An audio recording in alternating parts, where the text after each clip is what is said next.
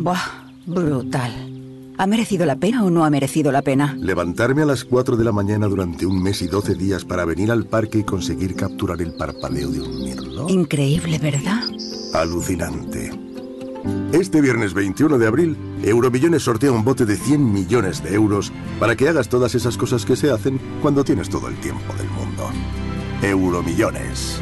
Loterías te recuerda que juegues con responsabilidad y solo si eres mayor de edad. Los fines de semana nos despertamos en los mejores rincones de Andalucía para que conozcas su historia, su cultura, sus curiosidades, sus leyendas. Te invitamos a conocer una Andalucía llena de talento, hermosa, fascinante y única. Andalucía nuestra. Los sábados y domingos desde las 7 de la mañana en Canal Sur Radio con Inmaculada González. Más Andalucía, más Canal Sur Radio.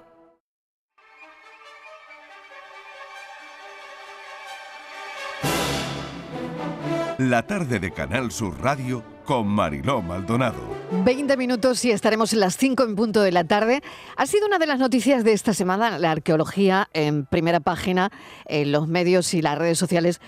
Por primera vez un tarteso dando la cara. Le hemos visto el careto, el hallazgo de cinco relieves de rostros humanos ha revolucionado la historia antigua de la península ibérica. Diego Bollado está aquí para explicármelo con detalle y para contarme por qué, por qué es tan importante este hallazgo, nuestro hombre del arte y de la historia, Diego Bollado. ¿Qué tal? Bienvenido, compañero. ¿Qué tal? ¿Cómo estás, Mariló? ¿Qué tal? Muy Pues- bien, deseando que me expliques. Pues fíjate, son los primeros rostros de una civilización o de una cultura de la que se creía firmemente que no usaba la representación humana. Si sus, Sí. sus dioses y sus personajes no tenían cara. o sea, que cambia el paradigma ya de entrada, cambia, absolutamente cambia el paradigma. Era lo que se llamaba una cultura anicónica, que yo he aprendido la palabra también ahora. Yo no vayas a también. ¿Qué ¿eh? Que significa? no- pues que no se representa la imagen humana ni mm, de ninguna manera, una cultura que no representa la imagen humana nunca. Ni Anicónica, Anicónica, anótenlo, anótenlo, anicónica, No sé si la que no a usar representa la imagen humana. No sé si la vamos a usar mucho porque aquí, sé, estamos sé, todo pero- el día representando, está- está muy mandando. WhatsApp con imágenes humanas Sí, y, paseando, y paseando a nuestros dioses por, por la calle, con lo Eso cual... es, eso es. Mira qué bien, claro. Pero tú fíjate que aunque las fuentes antiguas, desde la Biblia hasta los griegos y los romanos, hablan de Tarteso como una civilización fabulosa, mítica, mm, Tarteso sigue siendo todavía una cultura enigmática, misteriosa y yo creo que muy escurridiza. Tú fíjate que hay muchos historiadores e investigadores muy serios que creen que no era un pueblo con entidad propia, que eso se ha medio inventado, que realmente era una, bueno, un conjunto de tribus neolíticas del occidente europeo, del sur de la península ibérica, que asimilan la cultura griega y la fenicia sobre todo, y en base a ello desarrollan una cultura diferente, pero que no es autóctona de ninguna manera, que no se diferencian de esas influencias fenicias. ¿no? Pero claro, tú fíjate, ahora todo se replantea. a mí me Claro, hace y eso mucha es lo que a mí me gusta Claro, eso, eso es lo más bonito. ¿eh? eso que es te lo más bonito. zarandean, que, que, que te hacen replantearte las cosas otra vez, es ¿no? absol- absolutamente. Me contaba una de las arqueólogas que estaba, que bueno, cuando, cuando, se, cuando se produce el hallazgo, están excavando, están analizando los, los restos y dice, aquí hay un ojo. Y alguien dice, mira, puede haber muchas cosas, pero un ojo no, porque ya sabemos que los tartesos no usan los ojos o no usan la representación humana. Pues yo creo que es un ojo. Y de aquel ojo han salido estas, estas magníficas caras que, como tú bien has dicho, ahora se, hay, que, hay que, bueno, ahora ya de alguna manera se han quedado antiguos todos los, todos los, todas las tesis y todos los libros que hablan sobre Tarteso. Hay que interpretar Tarteso de nuevo. Vamos a escuchar a, a Celestino Pérez, que es uno de los directores del yacimiento donde han aparecido estos rostros. La importancia es trascendental porque no conocíamos ninguna figura relacionada con la cultura tartésica. Por primera vez ponemos rostro a las diosas o a los personajes destacados de esta sociedad. Bueno, me parece maravilloso, Diego, me parece increíble. Estoy viendo ahora las imágenes de estas primeras caras de Tartesos que ha difundido el CSIC y de verdad que son impresionantes. Parecen, bueno, yo que sé, como orientales. Eh, podría parecerme un poco una cara así como de un Buda, no lo sé, la verdad. Absolutamente, absolutamente. Eh, ¿no? Eso es lo que, está, lo que en redes sociales todo el mundo lo dice, pero los, tarte, los tartesos Orientales un que ver poco, con ¿no? Oriente. Mm. Ah, eh, sí, es verdad, se parece mucho, incluso con, con- con Mm. toda la iconografía de, de lo- de los dioses indios, ¿no? Esas caras con ese tipo de, sonri- de sonrisa, los ojos muy almendrados, ¿no? Y, y además, los dos rostros femeninos que están mejor conservados son realmente fabulosos, ¿no? Transmiten una seguridad y una belleza un tanto hierática in- inmensa. ¿no? A ver, se parecen a la, a la escultura griega arcaica, ¿no? a, la, la- a la- a la- escultura griega antigua, ¿no? a la- a la- y también a toda, a, también a, a toda la, la- la iconografía oriental, ¿no? tiene mucho que ver con los fenicios, pero fíjate que también con, lo- con los, con los etruscos. Nos ponemos a ver mm, mm, estatuas o relieves de los etruscos y de repente parecen, parecen también que tienen una conexión con, con, con Tartexo. ¿no? Y fíjate, a mí hay una historia que me encanta, porque si te das cuenta, en uno de los rostros, bueno, en los dos rostros femeninos, en uno se, se nota todavía más, aparece con unos grandes pendientes, ¿no? Son como una especie de, de aretes, ¿no? No sé si lo, lo estás viendo, ¿no? Sí, sí, Eh, sí, eh, sí, se han encontrado, se han encontrado en otros yacimientos estos pendientes, estos aretes de oro de verdad. Es decir, que sabíamos que estos aretes se lo ponían las tartesas. Pero, o los tartesos, de momento las tartesas, ya hasta que, hasta que no veamos más cosas. Sí. Pero claro, el problema era que los arqueólogos no sabían cómo se ponía. Es decir, si el arete iba subido, iba bajado, eh, es como que no, no sabían realmente cómo iba, cómo, cómo, cómo se sostenía, sí cómo se sostenía, pero no de qué manera se ponían, ¿entiendes? Y ahora, claro, de repente, gracias a esta, a esta magnífica información de estos magníficos rostros, ya te puedes vestir de tartesa con estos pendientes si quieres. Qué Mariló. bueno, bueno, claro que bien, fíjate, ¿no? Y te voy a hacer una pregunta para nota. Venga. ¿De quiénes son los rostros? Oye, yo sé que muy pronto, Diego, yo sé que muy pronto para, no sé, la investigación tendrá que dar sus frutos, ¿no? Porque esto ha sido un hallazgo inminente, ¿no? Pero, ¿de quiénes crees tú que son los rostros? Si son de dioses, si son de humanos, si son de gente de a pie, si no, Sí, ¿de quiénes eh, son esas caras? Eso es magnífico, eso es lo que todos querríamos saber ahora mismo, ¿no? Ah, pero, pero de momento Sí. sabemos que son relieves, quiero decir que no son esculturas exentas, sino que son relieves que estaban en la pared. Por la lógica se apunta que pueden ser relieves que, que iban en forma de frisos, como los frisos clásicos, ¿no? Y que, y que contaban una historia. ¿Pero qué contaban? Contaban un hecho bélico, contaban un hecho... mm, no sabemos. Son dioses, son diosas. A ver, sí sabemos que ya es mucho, todo apunta, hay que investigar, como tú bien has dicho, esto es una, pre- una presentación porque el hallazgo merecía esta puesta de largo sin tener todavía todos los datos, porque es un hallazgo realmente asombroso, pero mm, es verdad que sí que se cree que sabemos que la piedra es autóctona, es decir, que la piedra es de la zona, de la zona. Eso es lo primero, porque, a ver, esto, esto viene de aquí, lo han hecho aquí o viene de fuera, ¿entiendes? De momento Claro. se cree que la piedra es autóctona, mm, se, se hicieron aquí, mm, o hubo un artista, un artista griego, arcaico, fenicio, etrusco, que vino y los hizo. Tampoco sabemos, tampoco, fíjate, sabemos nada del cuerpo de estos, de estos rostros, ¿no? Que la, la arqueóloga, la arqueóloga codirectora Esther Rodríguez, decía que está deseando ver si puede encontrar al- al- algún hallazgo del resto del cuerpo, ¿no? Porque estos frisos no eran solo caras, ¿no? Eh, Tenían, supuestamente tenían un cuerpo. Y entonces ya con el cuerpo podríamos, si no saber quiénes eran, al menos sí ver la, la manera en la que iban vestidos, ¿no? Hay un guerrero, que obviamente es un guerrero, pero claro, también había, hay dioses guerreros, con lo cual... Con lo Claro cual es ahí complicado. está la cosa, ¿no? Claro, Mm, ahí es complicado. De todas maneras, dioses... de, quién, de quiénes son esos rostros que aparecen, ¿no? Efectivamente, de todas maneras tú sabes que en la, en la iconografía europea, vamos, en la iconografía occidental, los dioses y los humanos nos mezclamos con una facilidad grande, no solo en la griega y la romana, sino después lo vamos a recoger esa misma tradición en la religión católica, ¿no? Así que mm, pe- sabemos que, es- que sí tenemos la certeza, evidentemente, de que son las primeras representaciones humanas o antropomorfas, para, para decir la palabra exacta, y de ahí a, lo- a quiénes eran o, o- o para qué servían o, o qué función cumplían, ya habrá que esperar un poco. ¿Y cómo es el yacimiento de Turuñuelo donde han aparecido las caras de Tartesos? Porque, claro, yo me lo estoy imaginando, ¿no? Un sitio donde, bueno, pues hay gente trabajando, hay arqueólogos, y que de repente, ¿te imaginas, no?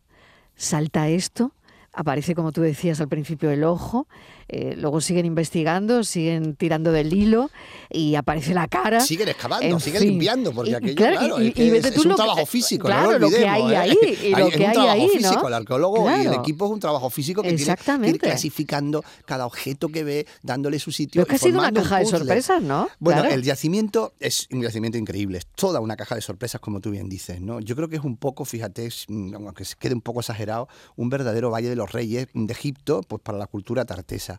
Es un espacio, se sabe ya que es un espacio de 8.000 metros, que está en dos alturas. De momento solamente se ha accedido a la planta, a la planta más alta, que es la que, porque está enterrado, a la planta más alta, queda la planta de abajo, y ahí está probablemente la escalera más antigua que jamás se ha fabricado en, en- en España o en la península ibérica. Y habría que ver, y yo, yo añadiría que incluso en el occidente europeo. Es decir, es la primera escalera, escalera que, que los propios arqueólogos usan para subir y bajar a los distintos espacios.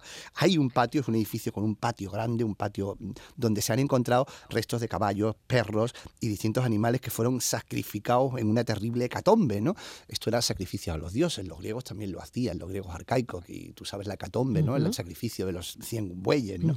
Y sabemos que el espacio, el, el espacio parece que es, que es abandonado después de un banquete, quemado y ocultado intencionadamente. Con lo cual todo esto además de, dar de dar estas pruebas de tener estas caras tan tan tan expresivas y mirándonos y preguntándonos y preguntándose ellos también no qué hacéis vosotros y qué hacemos nosotros y qué hacen ellos aparte de todo eso estamos ante un, verdadero enigma también porque la historia la historia por lo que se está viendo del yacimiento quemado ocultado es muy significativa no ahora hay quien dice que claro que si había que, a los dioses mm, que, que si eran dioses esos dioses que los destruyeron ya es más raro. Era habitual ¿eh? en, el mundo, en el mundo antiguo, en el mundo preclásico, que cuando un santuario no funcionaba bien, pues porque llovía mucho, porque había inundaciones o porque no llovía, entonces de alguna manera decían los dioses no están contentos aquí. Entonces estaba como maldito, destruían, claro, destruían el santuario, ahora lo destruían con, mucho respeto, hacían ante una fiesta, una hecatombe.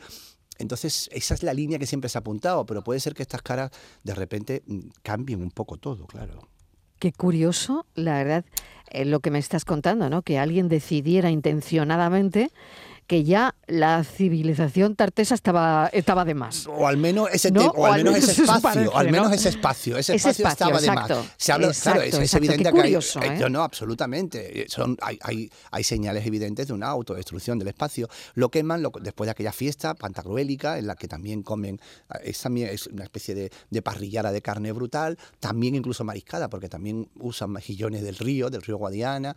Después de aquello sacrifican a los animales, como digo, los animales que han otra magnífica fuente arqueológica, ¿no? Para, para, y después lo, lo, queman y lo, y lo, entierran todo en cenizas y, y, en barro. De ahí que se haya conservado también, claro. por eso hablo yo como una especie de, de, tumba de, de, Tutankamón, en la que nadie ha entrado antes, ¿no? Por así decirlo, claro. Es uno de los periodos más atractivos y dicen que de la historia también de Andalucía, pero eso es lo que te quiero preguntar ahora, porque este yacimiento de Tarteso eh, está en la provincia de Badajoz, cercano a la población de Guareña, pero Diego, Tarteso, mm, a mí me da la impresión de que esto también era andaluz, pero claro, no sé si esto es un mito, un mm. mito, esto que está entre el mito y la historia, pero al final ha sido un periodo atractivo de la historia de Andalucía, ¿no? Eh, efectivamente. una civilización a caballo entre pues yo qué sé, entre la realidad histórica y la ficción también, y la, fabulación. La fabulación, eso es, eso es, ¿no? Por todo lo que hay de leyenda mitológica también con los tartesos, ¿no? Acuérdate que todas esas conexiones que se hacen con la Atlántida y con todo esto. El por problema, eso te digo. El problema es que la fuente, hemos vivido con eso. Claro, hemos, crecido, con, hemos eso, crecido con ese mito, absolutamente. Y además el problema es que las fuentes escritas son tan sumamente contundentes, los griegos lo tienen tan claro, los romanos lo tienen tan claro, la Biblia habla de ese, de ser mm, reino fabuloso donde Argantonio se cubre de oro, con lo cual eh, la evidencia, la evidencia de, de, de las fuentes escritas es tan grande que después, claro, a la hora de, verlo y de, confrontarlo con la realidad, pues todo va cambiando, ¿no? Y de ahí ese choque, ¿no? A ver, Tartesos es del sur, es una cultura del sur, eso es obvio, ¿no? estamos también en la última etapa de la, de la, de, la época de Tarteso, este yacimiento es en torno al siglo IV, siglo V antes de Cristo, y se supone que los tartesos de alguna manera, no sabemos por qué, o al menos o algunos grupos humanos muy influenciados por los tartesos, no sabemos por qué, si por un cambio climático, o por problemas, o por guerras, o por epidemia, se van trasladando y van subiendo del Valle del Guadalquivir al Valle del Guadiana. De todas maneras, es una, son migraciones que en la antigüedad se daban y, y bueno, también también tenemos que entender que los, los, los, primeros pobladores, los tartesos, no entendían de comunidades autónomas, es decir, que se podían saltar, se Guareña está muy cerca, ¿no? Es, es, el sur, ¿no? el sur de la península, ¿no? Pero sí, es evidente que siempre en Andalucía ha estado vinculado al mito de Tarteso Andalucía y siempre se ha buscado esa mítica ciudad de Argantonio, se ha buscado siempre la provincia de Huelva, de Huelva o en torno al río Guadalquivir, efectivamente, claro. Eh, y sobre todo porque, bueno, eh, constituye al final el, el periodo tartésico el primer estado estructurado, ¿no? que se organiza Claro. en la península Es- ibérica. eso, eso es uno de los grandes, por los, los grandes historiadores Claro. desde los años 50 han apostado es. por decir, no, nosotros no, no- no nos influyen, no nos- los fenicios vinieron, pero no somos puramente fenicios. lo- el- Somos más tartesos, somos- ¿no? Exactamente, claro. Entonces todo Sí. esto tú sabes que también tiene una lectura nacional, como tú bien has dicho, ¿no? Y una lectura también de identidad, porque la Claro, historia claro. hay- no hay que mezclarla. Por eso está muy bien que de repente nos den una sorpresa y lo que creíamos que estaba en un lugar esté en otro, porque Eso aunque no esté muy lejos, pero esto Eso, indica mira, a mí que... me, me- me pone eso de la historia una barbaridad. sí? Porque de repente tú todo lo que habías pensado salta por los aires. Eso por un magnífico. descubrimiento. por Eso es magnífico, de verdad.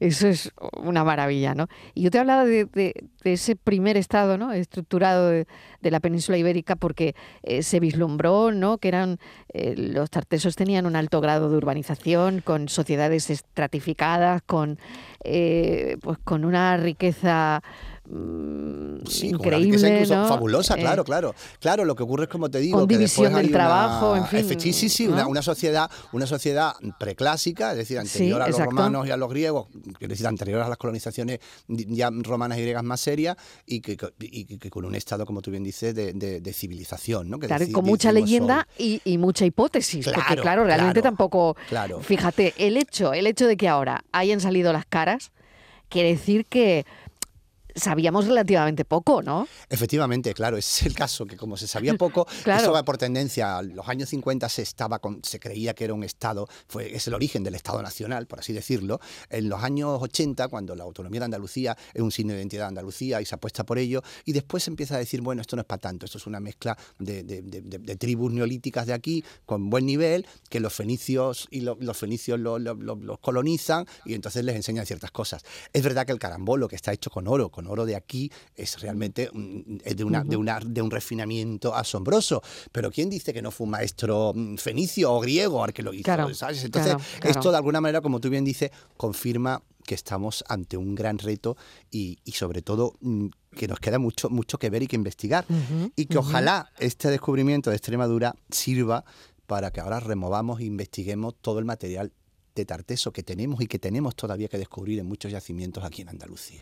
Qué interesante. Bueno, acabamos con música, que Venga. es otro tema, que no tiene nada que ver con las caras de Tarteso. No, no tiene nada que ver con las caras de Tarteso, Pero, pero, también tiene un eh, componente misterioso, fíjate. sí, que sí, me es gusta un- mucho cómo suena. Un contratenor catalán muy, muy conocido, Xavier Xavier Sabata, Sabata. que hoy canta, hoy canta en Sevilla. Sabes que los Ah. contratenores están muy de moda y- y yo creo que va a ser un concierto estupendo, ya verás. Y además canta así de bien.